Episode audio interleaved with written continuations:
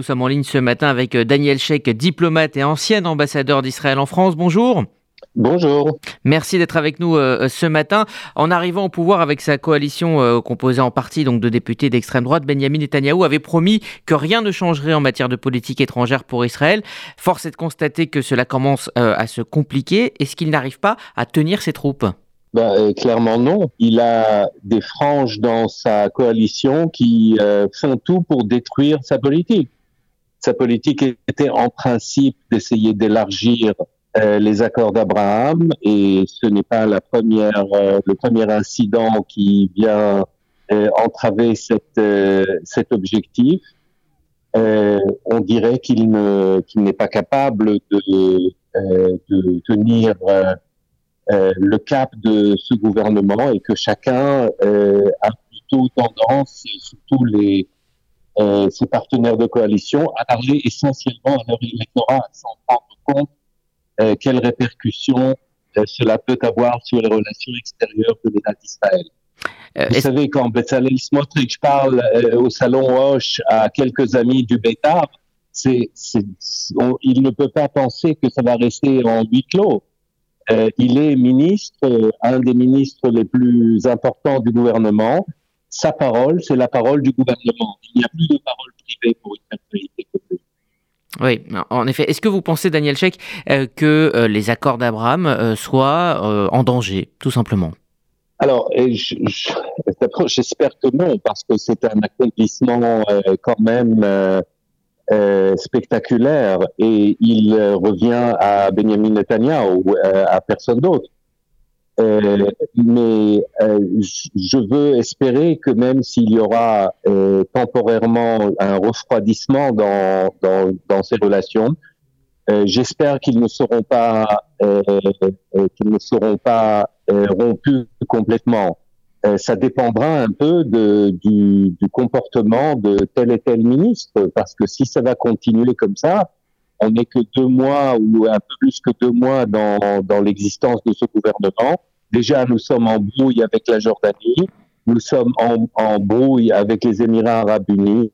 L'Arabie saoudite s'éloigne de plus en plus. Nous avons des tensions euh, quasiment inédites avec les États-Unis et avec euh, certains de nos partenaires européens.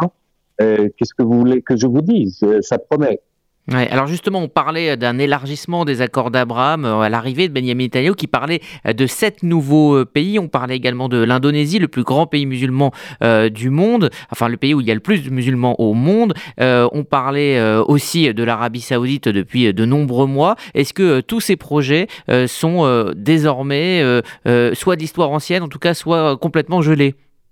Complètement gelés. Je pense que c'est assez, je peux le dire avec confiance.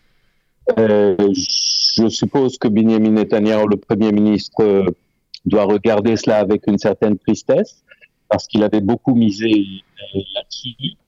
Mais euh, il faut le dire, euh, Bezalel Smotrich, s'il voulait détruire les accords d'Abraham, il ne s'y prendrait pas autrement. Hmm.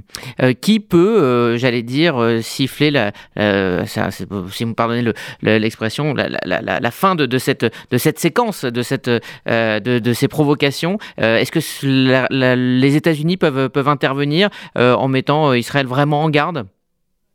Ben, Daniel.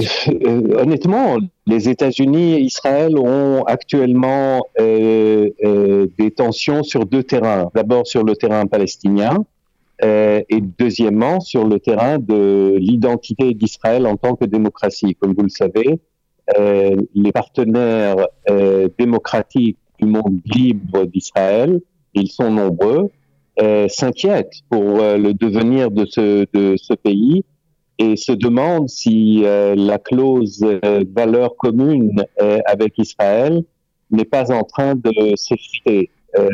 et donc, je ne sais pas si les États-Unis ont actuellement euh, la, la, capacité de, de euh, contenir euh, ce comportement de certains ministres.